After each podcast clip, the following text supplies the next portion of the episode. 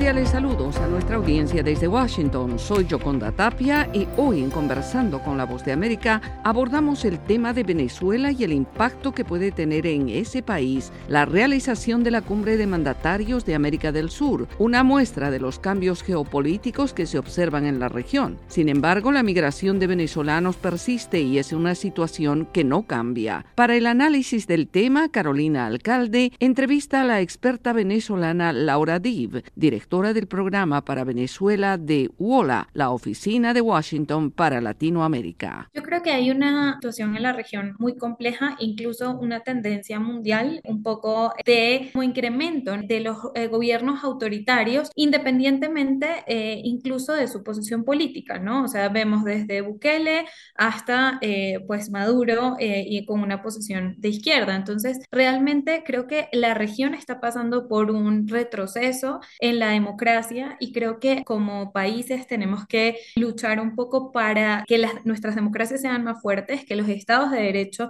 efectivamente funcionen, porque la migración eh, efectivamente es causada por la incapacidad de nuestros estados de garantizar los derechos humanos independientemente de su origen ideológico. Yo creo que en la medida en que se mantengan estas situaciones de nuevo, de, de, lado y lado, ¿no? Porque lo que vemos en El Salvador también es,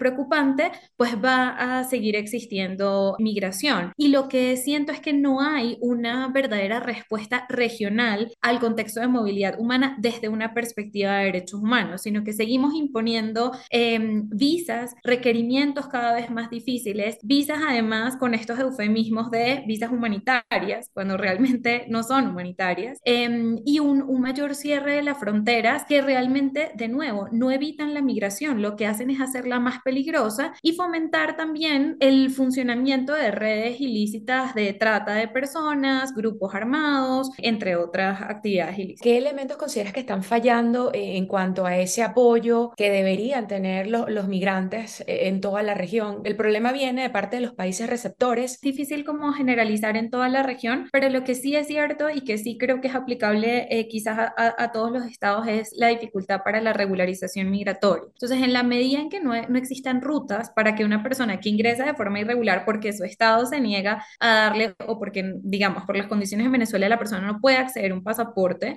eh, pues evidentemente esa persona cuando llega al, al, país de acogida necesita poder acceder a un estatus migratorio regular. Y, y, eso, digamos que yo creo que es un, un factor de movilidad en la región porque, por ejemplo, lo que estamos viendo ahorita en Colombia, entonces las personas no pueden acceder al estatuto temporal de protección porque hay distintas barreras, rechazos de los PPT o porque, por ejemplo, las fechas ya cerraron, ¿no? Eh, para el acceso al ETPB si te encontrabas en una situación migratoria irregular y entonces si la persona no consigue un trabajo, no puede proveer por su familia, no puede acceder a salud, pues va a tratar de migrar a otro país. Y eso lo estamos viendo, ¿no? En las diversas fronteras, Perú, Chile, eh, entre Colombia también Ecuador, ¿no? Esa es una frontera eh, muy movida y eso va a seguir así en la medida en que no haya una respuesta regional de regularización migratoria y sobre todo también de la garantía del principio de no devolución. Eh, la mayoría de los estados eh, de la región han firmado y ratificado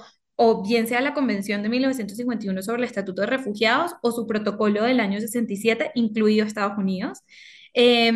y digamos en el caso eh, de Estados Unidos que solamente ratificó el protocolo del 67, igual tiene la obligación de cumplir con la garantía del principio de no devolución, es decir, no regresar a una persona ni directa ni indirectamente a un país en el que su vida, su libertad o su integridad física corren peligro. De ahí la importancia de que la Comisión Interamericana de Derechos Humanos y el ACNUR hayan hecho un llamado desde el año 2018 a reconocer a las personas que migran forzosamente desde Venezuela como personas refugiadas bajo la Declaración de Cartagena.